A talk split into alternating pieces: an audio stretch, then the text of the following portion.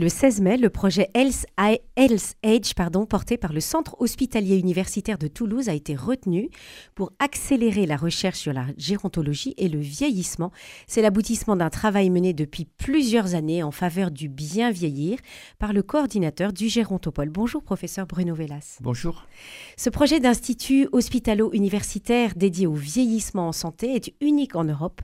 Quel sentiment vous habite depuis l'annonce de cette sélection dans le cadre du programme Accélérer notre recherche en santé de France 2030 ah, C'est à la fois une victoire et un défi.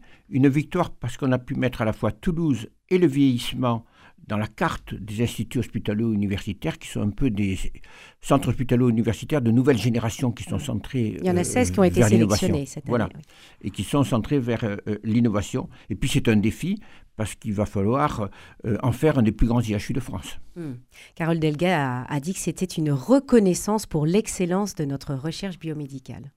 Oui, et c'est vrai qu'on a eu, c'est à la fois le CHU, mais aussi l'INSERM, l'Université de Toulouse avec l'Université Paul Sabatier qui tous ensemble s'unissent dans ce programme où on a eu des supports importants également du Conseil régional qui nous ont permis de mettre en place le programme Inspire dont l'aboutissement est l'IHU. Et le soutien aussi du conseil départemental. Justement, vous parlez de, de, cette, de ce partenariat, de ce travail euh, main dans la main avec l'Université Toulouse, euh, Paul Sabatier et l'INSERM.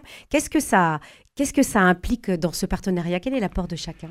Disons que les IHU, c'est des programmes de recherche transactionnelle, c'est-à-dire qu'il faut qu'on aille de la recherche fondamentale, de la biologie jusqu'à la clinique. D'où l'alliance entre les unités INSERM qui travaillent sur la biologie du vieillissement, les équipes de l'université et le CHU, euh, donc tous unis euh, dans ce programme. Mhm. Alors nous allons, nous allons parler de ce travail justement de, de l'Institut hospitalo-universitaire, l'IHU, on va l'appeler, ce sera plus court, euh, Sur quoi va porter son travail?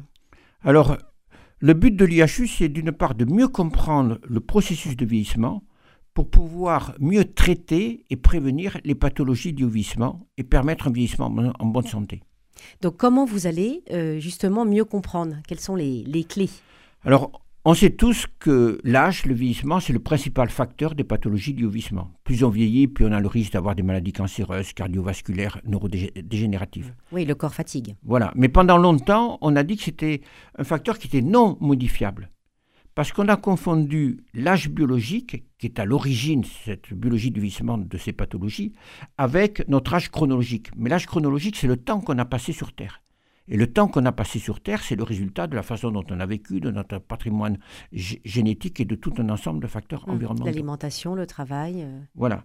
Donc on pense maintenant, si on peut mesurer, et grâce au progrès de la biologie, on pense pouvoir y arriver, l'âge biologique, on pourra avoir des personnes qui ont un âge biologique particulièrement élevé à un moment de la vie, et sans doute qu'avec des thérapeutique, on pourra le normaliser. Mhm. Et quels seraient les, types de thérapeutiques? Est-ce que ce seraient donc des, médicaments qui pourraient prolonger, euh, oui, alors il y a, Alors il y a tout un ensemble. Hein. Il y a les mhm. facteurs, comme vous l'avez cité, environnementaux, avec la nutrition, etc., mais aussi des médicaments. Je vais vous donner un exemple. Quand on vieillit, on fabrique des cellules qu'on appelle sénescentes, c'est-à-dire des cellules qui vieillissent. Et ces cellules sénescentes, elles s'accumulent dans un organe. Et selon la façon d'une personne a vécu, selon son patrimoine génétique, elle va avoir ces cellules sénescentes qui vont s'accumuler dans le cerveau, au niveau des articulations, au niveau du cœur, qui peuvent entraîner des pathologies d'IOVissement. Et maintenant, il y a des traitements en cours qui sont les sénolytiques, qui sont des traitements qui vont pouvoir limiter ces cellules sénescentes. On est tout à fait au début, mais on a déjà des premiers euh, essais qui se font chez l'homme. Donc on risque d'avoir des perspectives pour retarder les pathologies liées au vieillissement. Donc le but, c'est vraiment d'être dans la prévention pour, euh, pour gérer, en fait, à être avant le début de l'invalidité. Oui, tout, tout, à fait, avec notamment euh, le programme euh, ICOP de l'OMS. Alors, on va parler de ce programme ICOP parce qu'une une partie importante du projet du CHU, de, de l'IHUL7 repose sur le déploiement de ce programme. Alors, ICOP, ça veut dire Integrated Care for Older People. donc, il a été reconnu par l'OMS. Quel est l'objectif particulier de ce programme? Alors ce qui est important de bien réaliser, c'est que pour l'OMS, vieillir en bonne santé, c'est garder nos fonctions pour continuer à faire ce qui est important pour chacun d'entre nous. Quelqu'un qui a 65 ans veut continuer à s'occuper de son commerce pour le remettre à ses enfants. Quelqu'un qui a 80 ans veut continuer à conduire pour aller voir sa fille ou ses petits-enfants de l'autre côté du département, puisse le faire.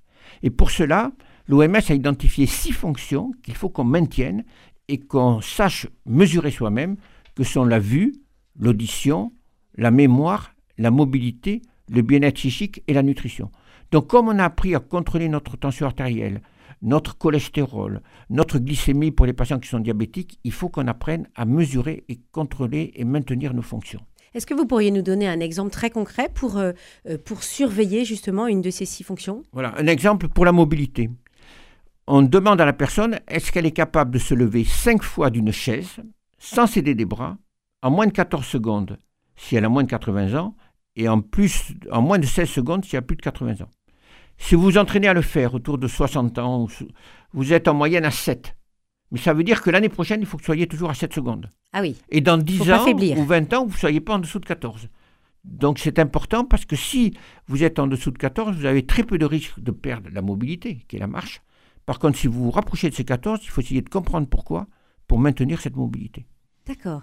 Donc voilà, six, six facteurs de, de, surveillance, en tout cas, mm. pour, euh, pour vérifier le, le, la santé et mm. notamment... Mm. Euh, Des facteurs très simples qu'on peut mesurer soi-même à l'aide de, de l'application ICOP Monitor, qui est téléchargeable gratuitement, ou que peut faire un professionnel de santé c'est-à-dire les médecins, les, les, infirmières, tout ça, peuvent euh, mesurer ces, ces, fonctions et vous aider à les maintenir dans le cadre de ce programme. Est-ce que vous pouvez nous préciser comment fonctionne cette, cette application? Donc, on l'installe sur son téléphone et après, on a euh, oui, des petits exercices à faire, c'est ça, pour alors, mesurer? Oui, alors pour L'idéal, c'est de pouvoir, c'est de télécharger l'application, mhm. euh, qui est bien entendu gratuite. Et là, il suffit de se laisser suivre et on va pouvoir mesurer ces différentes fonctions.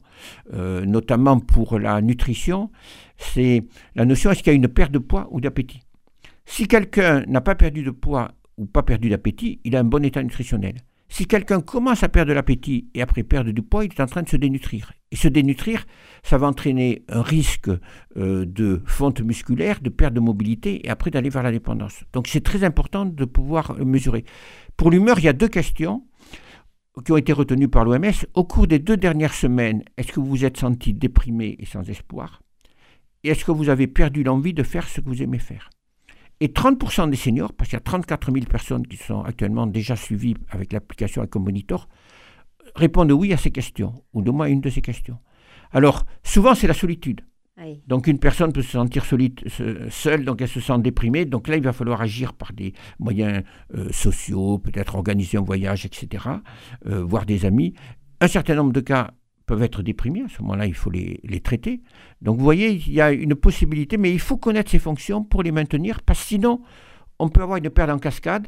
Quelqu'un qui se sent déprimé ne va plus sortir. Comme il va plus sortir, il a moins d'appétit, il va moins marcher, il va perdre la mobilité, alors qu'on peut restaurer tout cela de façon positive. oui, c'est sûr. Et en fait, cette, cette application permet aussi d'envoyer un signal en disant attention, là, vous n'allez pas bien sur tel et tel point, et, donc prenez les mesures pour... Euh, Alors, ce qui est très important, cette application est connectée avec un système de santé, de sorte que s'il y a une anomalie, vous avez une infirmière de télésurveillance qui va vous rappeler, et si cela est confirmé, prévenir des médecins, votre médecin traitant autour de, autour de chez vous. Ah oui, c'est un, vrai travail de, suivi. Alors, une fois que les, les, facteurs de fragilité ont été repérés chez une, une personne âgée, donc on, en a parlé, il y a le dépistage, il y a l'évaluation. Et après, est-ce qu'il peut y avoir un, un, plan de soins personnalisé, un, fléchage du parcours de soins, des, des, des, choses qui vont beaucoup plus loin? Oui, tout à fait. Donc, le, le programme de, de l'OMS, il consiste à, un, à screener, dont on a parlé, deux, quand il y a une anomalie, faire une évaluation approfondie pour comprendre pourquoi. Par exemple, si quelqu'un perd du poids, c'est peut-être quelqu'un qui a du mal à se déplacer pour faire ses courses, ou c'est quelqu'un qui va avoir une pathologie. À ce moment-là, on va pouvoir traiter. Mmh. Ou qui a un problème dans la bouche. Ou, un, euh, problème bucco-dentaire, tout à fait, mmh. d'hygiène bucco-dentaire. Donc le point 3, ça va être l'intervention. Le point 4, c'est le monitoring, ce que permet de faire l'application, et ça c'est très important parce qu'on continue à vieillir, donc il faut continuer à monitorer.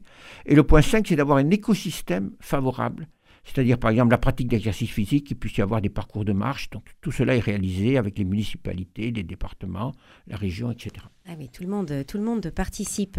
Euh, un des actes d'intervention euh, de, votre travail est, celui mené sur la maladie d'Alzheimer. Euh, vous étiez venu à cette antenne pour en parler il y a, il y a quelques années. qu'en sait-on aujourd'hui? On a quand même beaucoup avancé. Oui, oui, alors on a des progrès importants dans la maladie d'Alzheimer. L'un des premiers progrès, c'est que on va avoir bientôt des marqueurs sanguins. C'est-à-dire que si quelqu'un commence à présenter un trouble de la mémoire, avec une prise de sang, on pourra voir s'il produit la protéine anormale, A-bêta, qui va s'accumuler dans, dans, le cerveau. Et ça, sans qu'on ait besoin de faire des investigations paracliniques trop compliquées. Donc ça, très simplement. Maintenant, on sait, un certain nombre d'essais thérapeutiques montrent qu'avec des molécules que sont des anticorps monoclonaux, on arrive à faire disparaître ces plaques amyloïdes dans le cerveau. Et on sait maintenant que les sujets s'améliorent d'un point de vue clinique. Donc on a des espoirs très importants à ce niveau-là. Il y a deux molécules que sont actuellement euh, le lecanemab, c'est leur nom euh, scientifique, et un autre le donanemab, qui, qui sont en cours d'homologation, à la fois aux États-Unis et en Europe. Ça veut dire que d'ici une période d'environ un an, on devrait avoir ces traitements disponibles pour les patients. D'où l'intérêt, l'image qu'on a au niveau de, de l'IHU pour transformer la prise en charge du vieillissement, c'est monitorer les fonctions. Dès qu'on a une baisse de fonction grâce à un biomarqueur, avoir une alerte. Avoir une alerte et voir s'il y a une altération au niveau d'un organe et réparer l'organe mmh. Et alors pour Alzheimer, on est bien d'accord que pour l'instant, il n'y a pas de guérison de la maladie, mais on peut amoindrir les effets et puis retarder aussi l'évolution de la maladie. Donc ces médicaments diminuent d'un gros tiers la progression de la pathologie. D'un gros tiers. Ah Donc c'est déjà un progrès parce que euh, c'est une maladie qui dure, euh, qui a une grande hétérogénéité, mais qui dure en moyenne près de 8 ans. Donc si on peut garder un patient à une phase précoce plusieurs années de plus, il peut garder toute son autonomie. Ah oui, bien sûr. Professeur Bruno Velas, vous menez plusieurs, euh, depuis plusieurs années en euh, un travail en faveur du bien-venir, notamment à, à, travers le projet Inspire. En quoi consistent euh, vos recherches Alors le, le, projet Inspire, c'est ce projet qui a bénéficié d'un support à la fois de l'Europe avec des fonds fédères et du Conseil régional, et sur lequel ont travaillé différentes équipes INSERM et de l'université, dans lequel on travaille notamment sur cet âge biologique pour définir l'âge biologique. Donc on a pu euh, mettre en place une cohorte de plus de 1000 personnes ici, euh, en Occitanie, euh, âgées de 20 à plus de 100 ans, qu'on va suivre pendant 12 ans. On est déjà à près de 4 ans de suivi, pour lequel on travaille sur ces biomarqueurs qui pourraient mesurer l'âge biologique d'un sujet. D'accord. Donc c'est vraiment, vraiment utile on, imagine que, cette reconnaissance de l'IHU LSEDGE euh, va permettre euh, un, rayonnement au niveau international. De, quelle manière? Alors c'est le but parce que les IHU, ça veut dire qu'on a une masse critique importante. Je vous l'ai dit, c'est les équipes INSERM, c'est l'université, c'est le CHU, c'est euh, des industriels aussi qui s'unissent tous dans cette dynamique. Et en plus, on est les seuls sur cette thématique en France. Il y a 4 ou 5 IHU sur les pathologies cancéreuses, sur les, les neurosciences, sur les pathologies infectieuses. Il y en a également sur euh, les pathologies cardiovasculaires, mais on est la seule, euh, sur, le seul sur cette thématique du vieillissement. Donc cela devrait attirer à la fois des leaders, on a le professeur Heike Bischoff-Ferrari, euh, qui est responsable euh, du programme de gérontologie de Zurich et de gériatrie, qui va nous rejoindre. On a le professeur Bruno Conti de San Diego, qui va nous rejoindre également à Toulouse pour euh, mettre en place ce programme de l'IHU. Merci beaucoup, professeur Bruno Velas, coordinateur du Gérontopole à Toulouse. Vous nous avez présenté ce projet Health Edge porté par le CHU de Toulouse. Merci. Bonne journée.